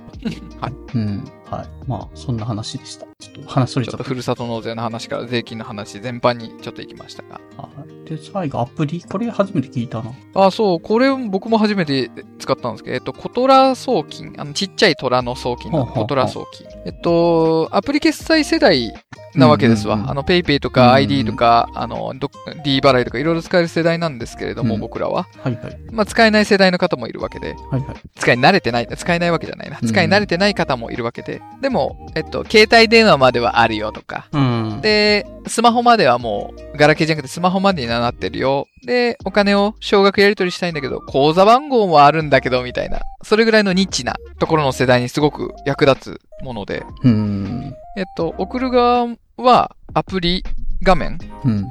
を開いて、この銀行、えっと、この電話番号の人、で、この口座番号っていううん。ぐらいを入力して送ると、相手の口座にちゃんと入るんですよね。で手数料とかでどう手数料。も、えっと、銀行間取引ではないので、手数料が非常に安い。あ、そうなの結そ構うそうそ、う銀行間だと数百円とかかかる気はするんですけど。ですね。えっと、月何回までなら無料とかも多いです、これは。あ、そうなんだ。へでえ。すね。これどこで儲かってるんですかじゃあ、コトラさんは。あの、手数料が完全無料な、えっと、提携銀行と、うんえっと、無料じゃないところももちろんあるので、アプリうんうんうん、アプリの。で、アプリ内に広告も貼ってあったりするし、ちゃんと。ああ。そうそうそう。そういうちっちゃいところで儲けてんのかなとは思いますね。えー送金無料の、なんだろうな、その、ほ友達たち割り勘するときに、じゃあコトラで送ってって、これってコトラでもらったやつって普通に銀行に振り込まれるってこ銀行に振り込まれますね。で、えっと、送付元の名前はコトラ送金になってた。とああ、えー、なるほど。確かに1回あたり10万以下の送金が手数料無料で利用可能って書いてある。まあ銀行によってそうっそうてそうことなのかな、これ。あ、そうですね。あのー、ページ開いてるかもしれないですけど、下の方に対象銀行がいくつか書いてあって、んなまだまだ増えてるんですけど。確かになんかそうそう、そうでかいところ、三井住友とかも入ってるしう、んうん三井住友ぐらいなのかな、でかいところって。あーで、これちょっと罠があって、あの、うんウォレットプラスとか、あの、バンクペイっていうアプリ、アプリの奥にさらに口座がいるパターンがあって、うん。多分銀行の数だけで言うと100を優に超えてるんですよ。ちあ、ょっとそうなパんッとですね見ると、そうそう分かりづらいんですけど、おーえ、じゃあ、みずほとか、あの、三菱みとずかほも入っ入っててますねる。。三菱も入ってますね。あ、そうなんだ。えーそうそうそう。これ宣伝の仕方が多分下手だなとは思ってるんですけど。あ、そうなんだ。これ見ると、あ、なんかちょっと限られてるなっていう感じはしちゃうけど、そうそうそう 思ったよりほとんどあのじゃあ、三井住友銀行アプリとは連携してて、うんあの、重要なのは、あの、三菱 UFJ のアプリには連携してないんですよね。ああ、そういうことか。で、そうそうそう。で、API として、あの間に、えっと、バンクペイとか、うんウォレットプラスのアプリをかますと、え連携できるという、へえ。ちょっといけてないところはありつつ、うん。で。も非常に連携できる、えっと、連携先の銀行は多いので、便利だなと思って見てますああ、。そうなんだかだ。ら割り勘とうかん共同プレゼント買った時に、うんえっと30代40代ぐらいまでですかあの LINEPay でじゃあやろうかとか、うん。ペイペイで送ってとかできるんですけど、50代とか上司とかが入り始めると、うん。その場であの現金で取れない人とかもいるじゃないですああ、あか。りますね。はい。そうそうそう。で、遠遠隔地とかでやったりしてますね。ああ、そういう時に使うのか。全員が全員、なんだろうな、ペイペイペイで送ってとか、その LINEPay で送ってができない時とかに、じゃあコトラで送ってか、こうまあ、なんか振り込んでっていう風なこともやってたけど、それは手数料がかかるから、それやるぐらいなそらコうそうそうそうトラの方がいいよっていう感じの。コトラからす送金しますわと。コトラって何あの銀行に振り込みますんでって。あのうーんウスターじゃな、ウスターって名前出ないけど、それ僕なんでみたいな。うーん、これなんてなんだろう。普通に、あの、オンラインで、そのね、銀行のサービスから振り込むってできるけど、コトラで振り込んだ方が安いんですね、なんていう。そうそうそうそう。不思議ですよね。うん、不思議。なんか、間かませるとなぜ無料にな手数料なくなるんだろうっていう感じ。そうそうそうそうそう。あ、多分電話番号から紐付けて、なんだろう、そこから情報抜いてんのかなとか悪い考えもあるんですけど、ん。なんでかなーって。えー結構地方銀行とかも強そうっすね。なんか、伊予とかあそうそうそう香川、高知、四国、静岡そう。岐阜もね、ここにちゃんといるんでね、嬉しいんですよね。あーあ、岐阜銀行持ってるんですね、口座。えっと、岐阜は16銀行16と、銀行岐阜信金が、信用金庫が入ってたかな。えー、便利です。なるほど。いや、初めて知りました。使ったことなかったので。まあ、ニッチですけどね。 若い世代は全部アプリで済んじゃうし、うん。その場にいる人は現金で済んじゃうし。ああ、確かに。まあ、ただ、そそうそうれが叶わなかった時に、その最終手段に銀行振込ではなくて、コトラ送金の方がいいぞっていうのが知見ですよね。なんてイエスイエスですあー。で、コトラ送金で送るのが多分楽。あの、受け取るのは銀銀行口座なんでね。うーん。確かに。そうそうそう。手間とか大事です放題振かり込送みまるすよ側は、コトラのなんかアプリかなんか入れとけばささっといけると。えっと、コトラのホームページから、えっと、多分その連携してるアプリうんうん、を開くみたいな順序になるかな。コトラのアプリもあったかな、確か。えーあ、そういう感じなの。コトラのホームページでです自分の設定、それってなんか、なんだっけ、その銀行自分のやつとかをなんか設定しとく必要あるんですよね。なんかあ、そうそうそうそう、あのー連携先のアプリに銀行を設定しておいて、うんうん、で、銀行側も多分設定がいるので、え設定さえしとけばメインバンクぐらいはできるかなって感じ。ー、なるほど。いやーでもこれ結構始まったの最近ですね。2023年の4月19日から始まったみたいですね。コトラ送金。そうですね、そうですね。全然、ここ数ヶ月の話だ。あーあ、実際やってみてどうでした楽でしたいやー、楽ですね。あーあのー、ちょうど、あの、転勤の方のプレゼントうんと。か買って、あのー、前職でお世話になったけど、今東京ですとか、ああ、離れてる時の方で、ベテランの方がいたので使わせてもらいましたけど、すごく楽でしたね。ええプレゼントを送っこてん、そのお金の回収とそうそうそかをみんなじゃあ、コトラで送ってくださいと。まあ、じ自分が送るんそうですかそうそうそう。あの、会える人、会える人には渡したんですけど、その、うんあ、僕は払う側でね。ああ、で、アプリでいい人はアプリでやったんですけど、えっと、口座がいいって人もいたので、じゃあこれ使うかっていうう。ん。ええそうどうしてもお金なんで、あの、出張行く人に渡しますわとかやりづらいし、うんうん。で、自分が直接渡す機会も少なかったりするのでね。ええこれって何回きりとかもないんですね、なんて。ないはず、確か。今、うん今んとこまだ上限ない。なるほど。上限、ああ、お金の上限は1回10万とか1日50万とかあるみたいですけど、感じかそなうですね、そうですね。回数はない。回数はない。ああ、面白い。なるほどな。で、多分、えっと、連携してるアプリに、えもしかしたら、あの、上限回数とか、上限額があるかもしれないですけど、うんうんうん。今んとこまだ引っかかってないですね。えー、これ便利でいいですね。なんか、あの、LINEPay とか PayPay とかは、あの、そのサービスにデッドロックされてるの使ってない人はは排除されちゃうけど、銀行さすがに使ってないって人は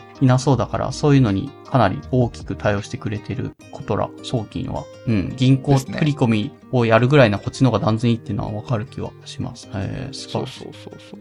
お得情報でした。アプおリ。得情報ですうね。ん確か、えっと、あれ、えっと、ワンタイムパスワードかなんかを設定しておくと、口座番号も教えなくて、えっと、携帯電話にうん。 SMS が飛んで、え認証しますか ?OK とかでもできるはず。あ、そうちょなっんとですそねこ。はまだ使ったことないですけど。えー、あ、相手の口座番号なくても送れるってことこれ。そうそうそうそうそう。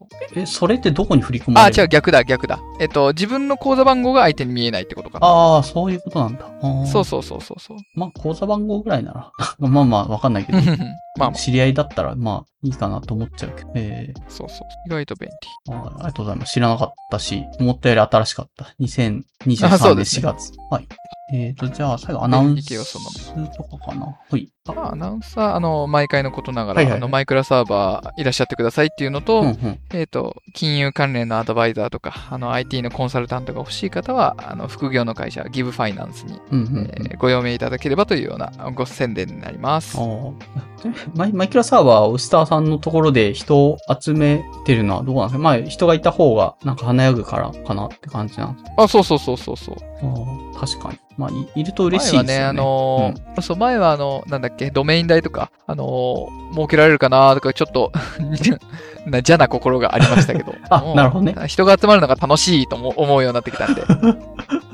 もうその域に。そうか。いや、全然なんそうそうそか、うあのサーバータダで使えるの、なんかめっちゃおお得だなと思って勝手に遊んで、めっちゃ遊べるじゃないですか。マイクラ自体は好きな人にとって。そうですね、そうですねだ。し、普通だったら自分で契約してとかそういうのでやると、なんか月々何百円とか何千円とかかかるもの、うんサーバー代ってかかるんですけど、 ウスターさんのとこそうろですねかなりオープンにいろんな人にタダで使わせてくれてるから、これウスターさん自体はどう、いいのかなと思ってる全然なんか、あの、月いくらとか取ってくれても全然いいですけどっていう感 じ。そう、ただ月いくらをね、それこそさっきの送金してもらうのがめんどくさい し、あだかあ、コらトラで。結構リアルで会う人も増えてきたので、あの、ランチはおごってぐらいの、そういう感覚になってます。ああ、なるほど。そっか。まあ、あアマゾンギフト券送るかじゃあ。あ、そう、たまに欲しいものリストから、あの、なんだ、今年のおとお友達料金ですって送ってくる人がいたりする。あれ、ウスターさんってあるんでしたっけ欲しいもリスト。あ、あ本れ当だ、あるわ。あれうすあ、そうそうそうそうね。そっから送ってくれる方もたまにいる。あーあの、なん、なんか送ってくれみたいになってるけど、あ全然全然。いや、気づかなかったなと思ああ、 さあの気づくように貼るのはなんかなーって思ってるので。ああ、なんか人によってはもう、なんか誕生日だからみんなどんどん送ってくださいみたいな宣伝までしてる人もいるけど、スタッフさんはそういうことしてなかったから、ちょっと気づかなかったしなな。いですね。どっちかというと送、送られるより送りたいタイプだし、ああ、なるほどな。ぐらいかな。そうだなあんまりなので、うんうん。死んで、死んでたパソコンを動かしてるだけだし、まあ、ドメイン代とアドレス代だけか。うん。はい1200円ぐらいですか月。はい。まあ電気代もね、多分ちょっと、多分そんなやまあまあ多くないと電気代はまあまあまあ。そうそう。そんなに気にならんですね。うんあ、だからさっきのツイッターの話も月1000円ぐらいなら同じぐらいかーですぐ払っちゃいそう。確かに。ああ、わかりました。まあ、ちょっと。全然ね、気が乗ったらでいいし、あの、欲しいものを送るときはな、どれが欲しいとか聞いてほしいし、そうっすいね。今それ欲しくなかったとか絶対あるーかあら。りそう。え、今まさに欲しいのってどれなんですかえちょっと待って、欲しいものリスト今何が入ってたっけおむつとか入ってる気がする。お札時がなんかたくさん入ってるか。ああ、いいですね。お札時、お札時は常に欲しいですねえ、。そうなの そんなに常に欲大好き、大好き、大好き。お札時え、そなんんかなプレになプレーン、プレーンとバター、塩バターかなんか入れてた気がする。うん、そう、プレーンと塩バター。 ああ、シシルルココササンドもンドとか常入にって欲ましすいですね。ーそうなの。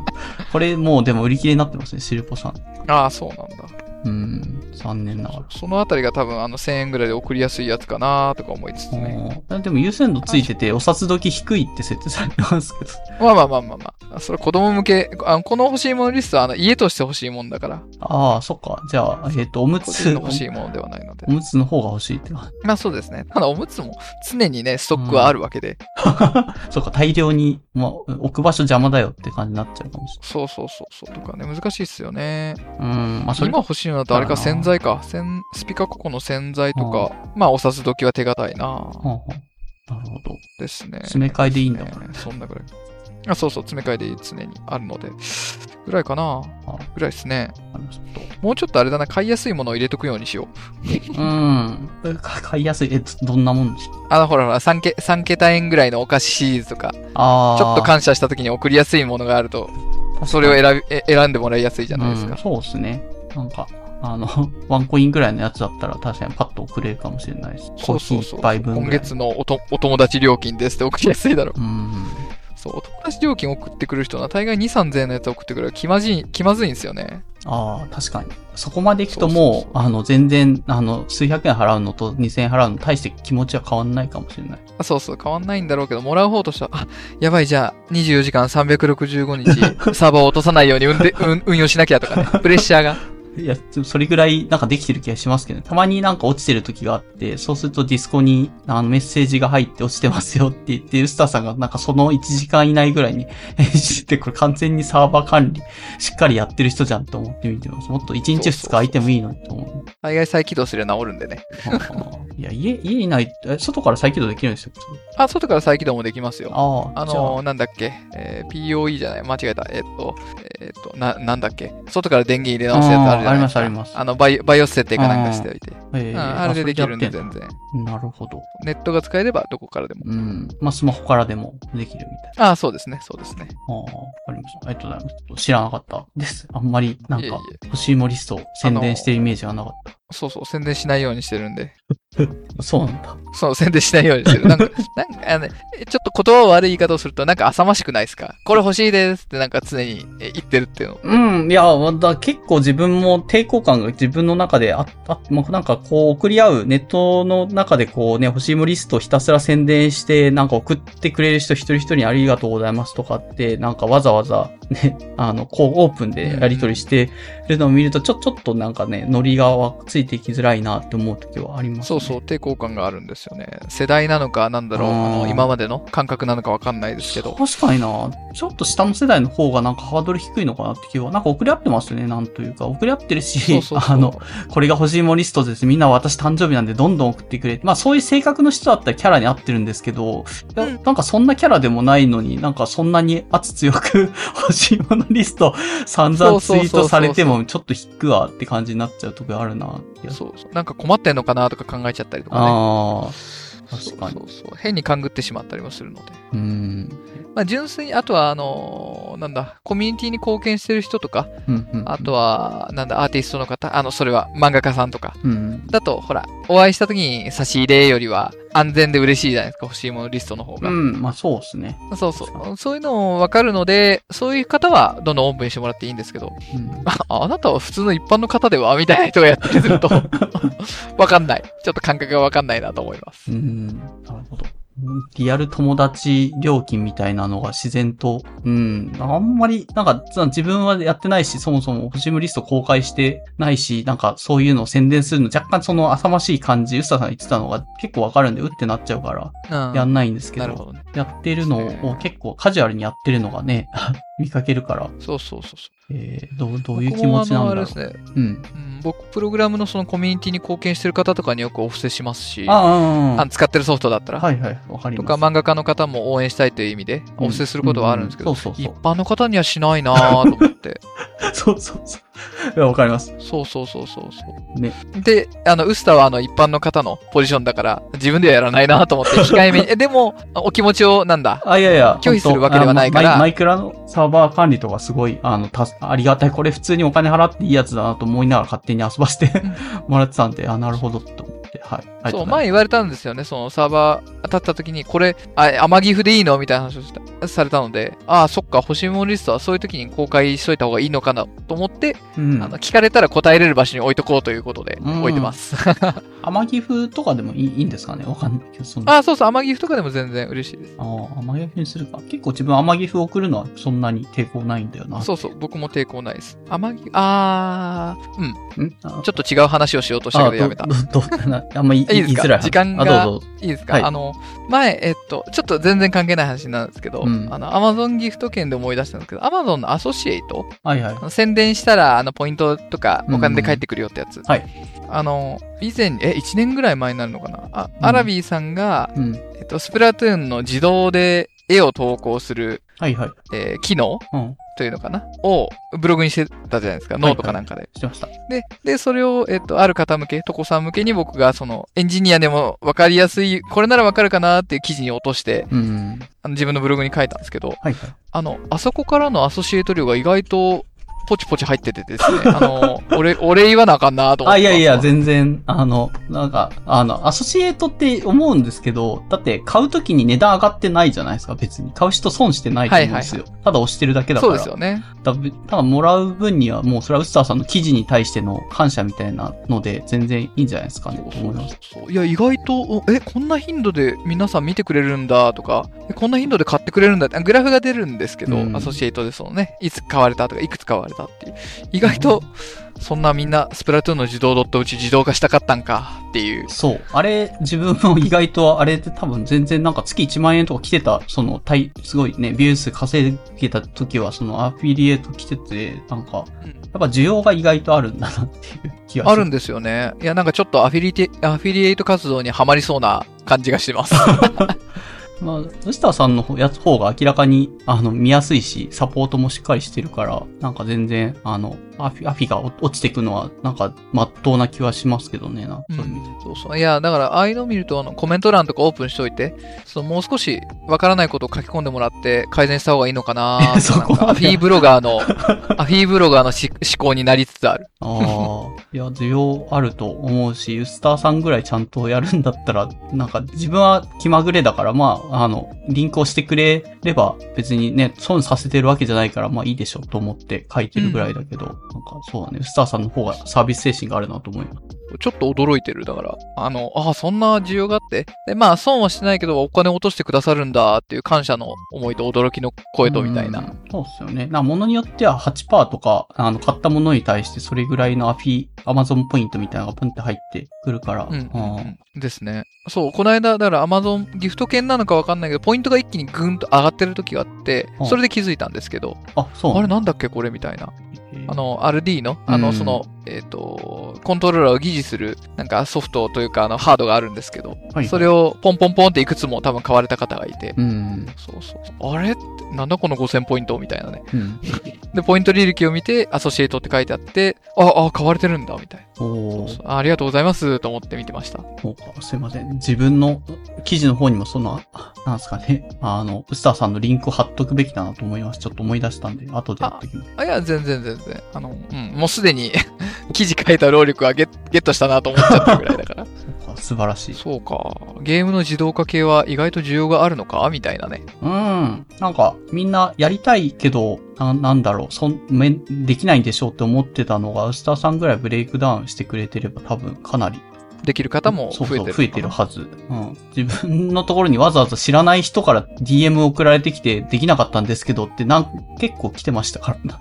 ああ、だからやる気はあるけど。 そうそう、やる気めっちゃあるんだけど、技術的に多分そういうのや、慣れてなくてできなかったんですけどっていうのが、10はいかないけど、まあ一桁ぐらいの、まあ5、6ぐらいはなんかね、全然知らない人かいらっしゃるらんです来かてねたから、あーまあそう言われてなもるほなーっていう。あまあやそういるうところの一部を解決できてるから、えっ、と、買ってくれる方がいるのかもって感じでうすね。ん、かななるほとど。思います。嬉しい。ぜひ、なんか新しいそんなあの。のちょっと関係ない話でしたそうですね。誰かの自動化をパクらせてもらって、非エンジニアのところに落とすような流れを作ろうかな。ああ、いや、すごい。なんか自分もやりたいけどね。なんかど、どこまでいろんな色々とできそうですけどね。コントローラー自動で操作できるわけだからっていううん、ですね。ので。うんそんな、ごめんなさい。最後はちょっと思い出した話でしあ、た。はい。まあ、ネタがあれば、ぜひぜひ。うん、うん。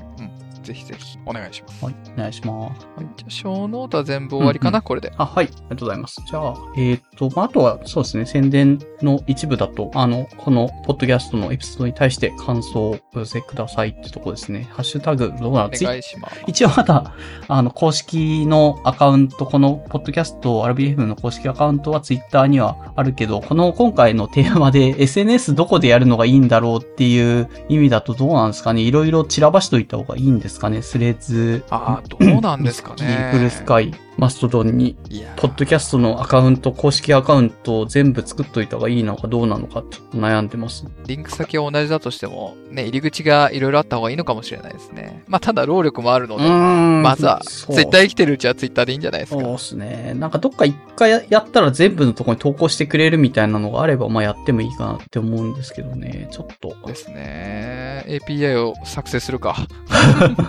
まあ、そういうサービスあったら使いたいかなって気がします。このところに全部書き込んだら全部のサービスに同じタイミングでベンって投稿してくれるみたいな、それがあればいいんだけどな。ね、思いますね。ね 一人でやってて、ね、スレッズのアカウント作って、ミクスアカウント作って、全部に対して同じ文面を投稿し続けるのは結構めんどくさいなって感じ。いや、思います、思います。で、やらせたくないし、それは。